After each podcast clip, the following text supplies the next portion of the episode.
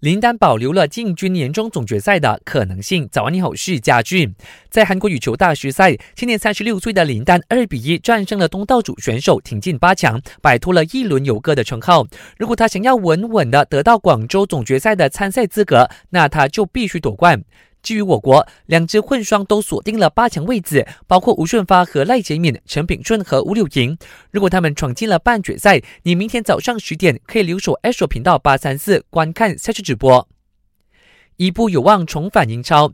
穆里尼奥入主执教热刺之后，首要任务就是改革球队。有消息说，穆帅希望能够与曼联的昔日爱徒伊布再续前缘。目前双方在交流了，但具体说了什么就不清楚了。